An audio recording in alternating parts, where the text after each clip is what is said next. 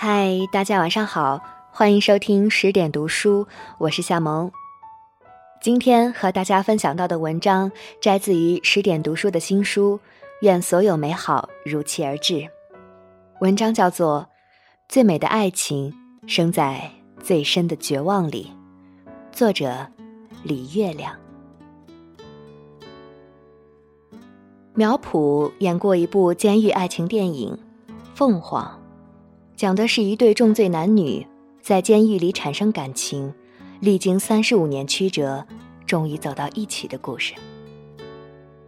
电影很感人，但更让人感动的是这部电影的真实原型。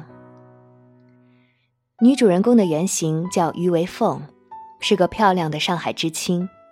高中一毕业就去江苏连云港插队，因丈夫风流成性，不堪忍受屈辱，怒杀了丈夫，被判死缓。男人的原型叫马正晓，天资聪颖，极具艺术天分，却因为为哥哥报仇而过失杀人，获刑十五年。两人都在南京市老虎桥监狱服刑。并在一次犯人的演讲报告中相识，暗生情愫。监狱里，男女犯人不能交谈，更不能谈恋爱。两人利用智力竞赛、制作展牌的机会，通过棉纱包裹的小纸条来传情。这样苦练了近十年后，两人相继减刑出狱，很快便结成夫妻。电影。在有情人终成眷属的那一刻，便戛然而止了。而现实中的马正晓和于为凤，却在结婚七年后，由于各种分歧，离了婚。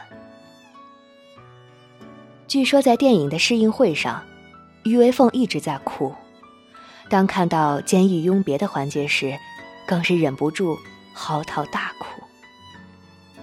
但哭归哭。他与同时观影的马正晓却全场刻意保持距离，没做任何交流。这令很多现场的记者不胜唏嘘，感叹：现实比监狱更残酷。现实的确是残酷，但比现实更残酷的，当然不是监狱，是人的欲念。可以想见，当年监狱里的两个人，在那样深刻的绝望里，心生这样珍贵的爱情，好比在漫漫寒夜遇见燃烧的火种，没有理由不感激、不珍视。所以十年苦练，两人能把这爱情呵护的那么好。可是出狱后，他们回到多彩的生活，世界重现光明。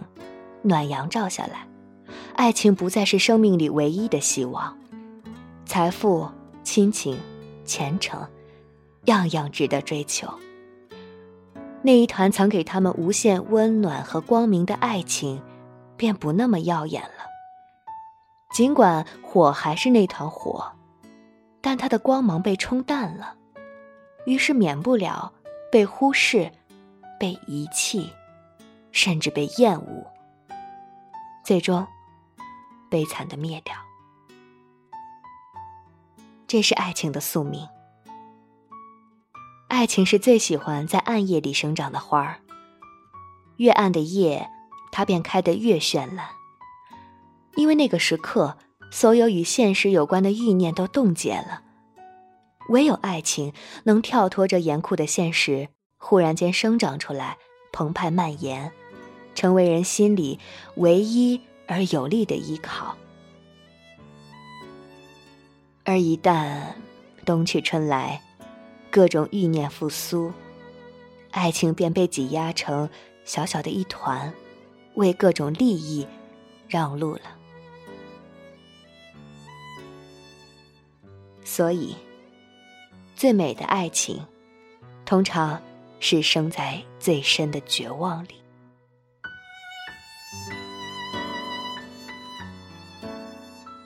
所谓的患难见真情，其实有好几种可能。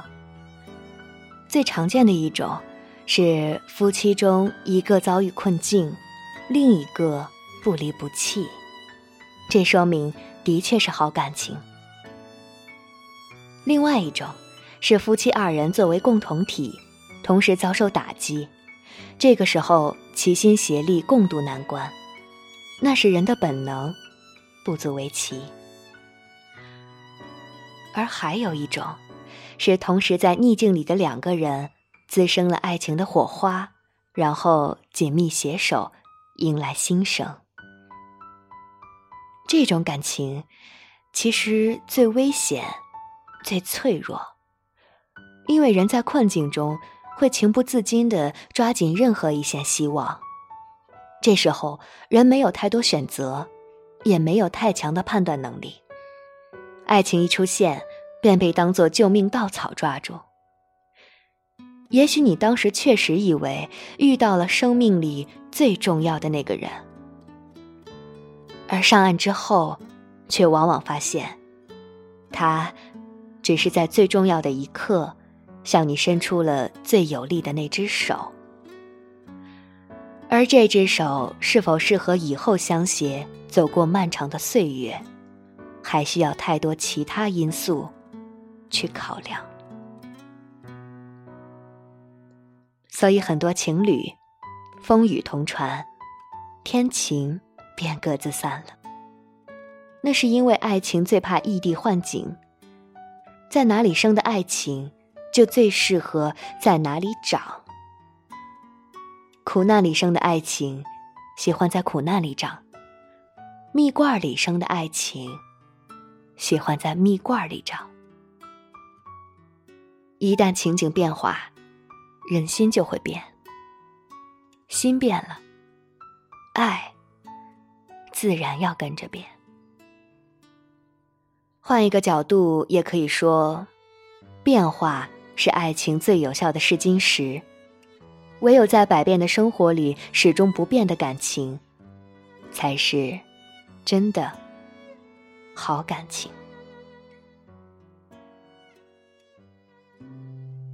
文章分享完了，我想起来了村上春树的一句话：“精神的锐利不可能产生于舒适的生活中。”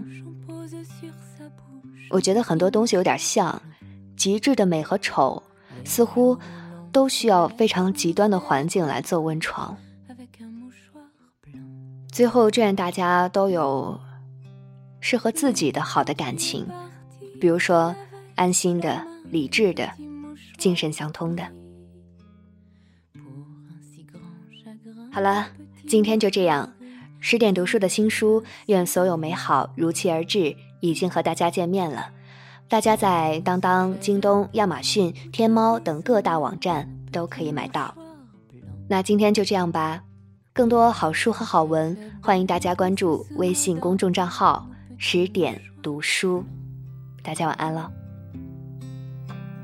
Mais quand tu es parti, je n'avais sous la main qu'un petit mouchoir gris.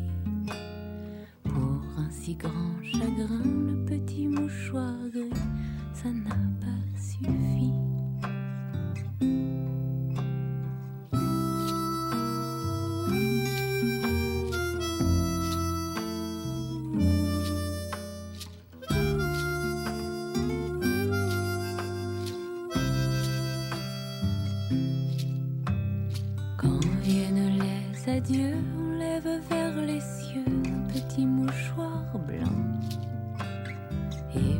changer de camp, en tremblant son petit mouchoir blanc.